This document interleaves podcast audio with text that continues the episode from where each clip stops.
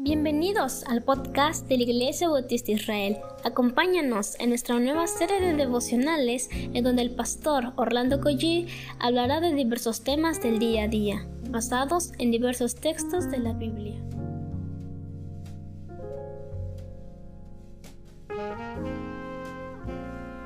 Muy buenos días queridos hermanos, vamos a comenzar este tiempo con oración.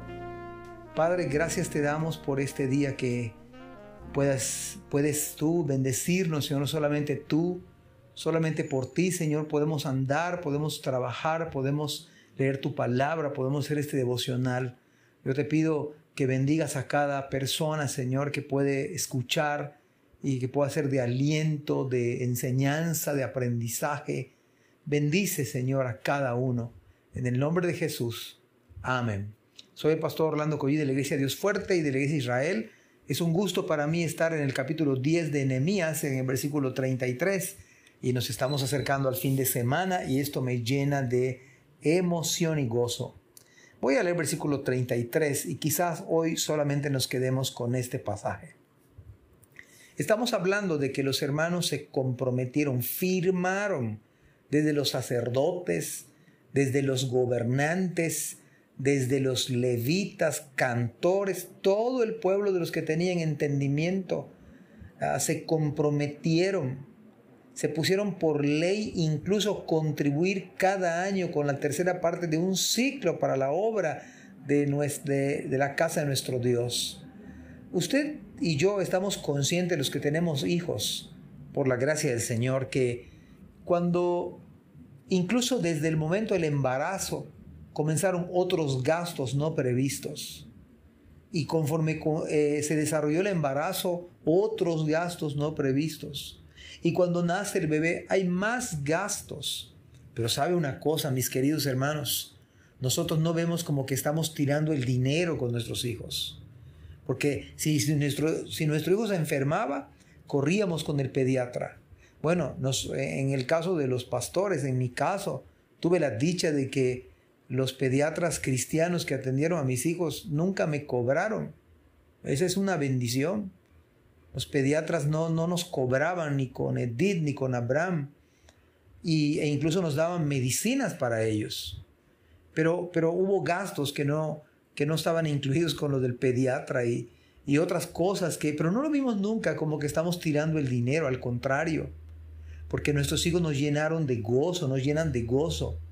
Saben, amados hermanos, que la obra del Señor la debemos ver con esta perspectiva. Si su iglesia, Dios la está bendiciendo, si su iglesia de alguna manera está activa, está viva a pesar de la pandemia, esto significa que también nosotros tenemos que ver esto como una bendición. Y claro, mientras la iglesia crezca, mientras la, la iglesia se desarrolle, pues vamos a tener la bendición de participar y participar.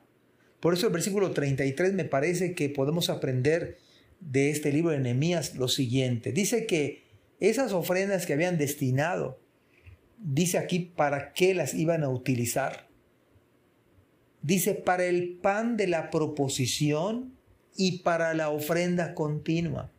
Estas ofrendas tenían el propósito de lo que había, se habían comprometido de que el templo esté activo, de que el templo esté vivo, de que haya avivamiento, de que haya predicación. Y luego dice el mismo pasaje, para el holocausto continuo. De tal manera que esas ofrendas servían para el pan de la proposición, para la ofrenda continua, para el holocausto continuo, los días de reposo, las nuevas lunas, las festividades y para las cosas santificadas y los sacrificios de expiación por el pecado de Israel. Y aquí está el fondo del asunto. Hay dos grandes verdades en este solo versículo. La primera verdad que podemos señalar, que tanto el pan de la proposición, la ofrenda continua, el holocausto, días de reposo y todas estas festividades tenían un solo objeto, apuntar el sacrificio o al sacrificio del Cordero de Dios.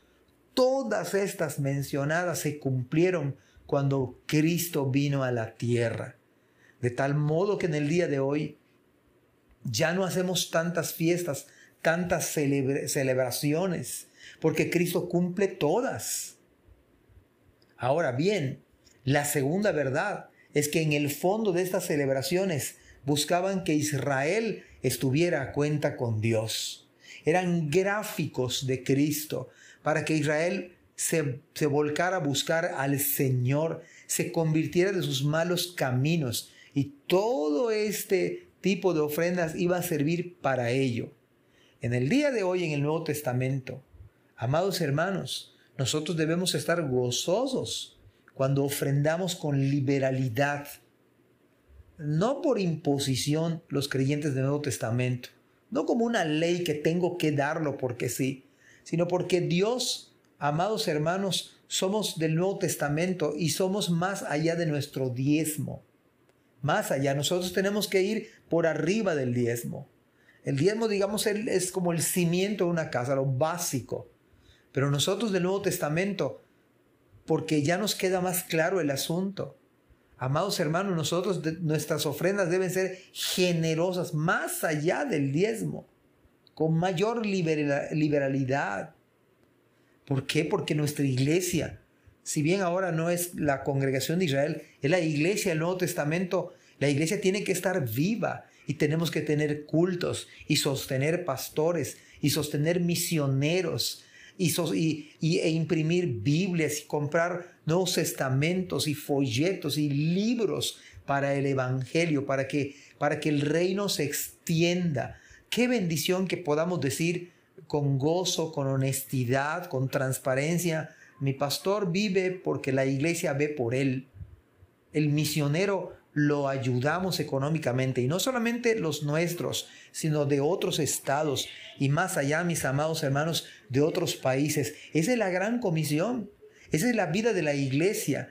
De tal manera que cada miembro de la iglesia debemos ser generosos, dadivosos, no escatimar, sino realmente ofrendar al Señor para que nuestra iglesia se desarrolle. Y si tenemos instalaciones, que nuestras instalaciones estén en las mejores condiciones posibles. Aún en medio de la pandemia, aún en medio de limitantes, nuestro corazón debe ser generoso. De tal manera que usted agradezca al Señor si usted tiene una iglesia donde pueda depositar sus ofrendas generosas o cuando menos sus diezmos, lo mínimo que yo, usted y yo podemos darle al Señor de tantas cosas que Él nos ha dado. Mis amados hermanos, que el Señor les bendiga y que tengan un extraordinario día. Amén. Gracias por escuchar este podcast. Te invitamos a compartirlo y a seguirnos en nuestras redes sociales para que no te pierdas el contenido que tenemos preparado para ti.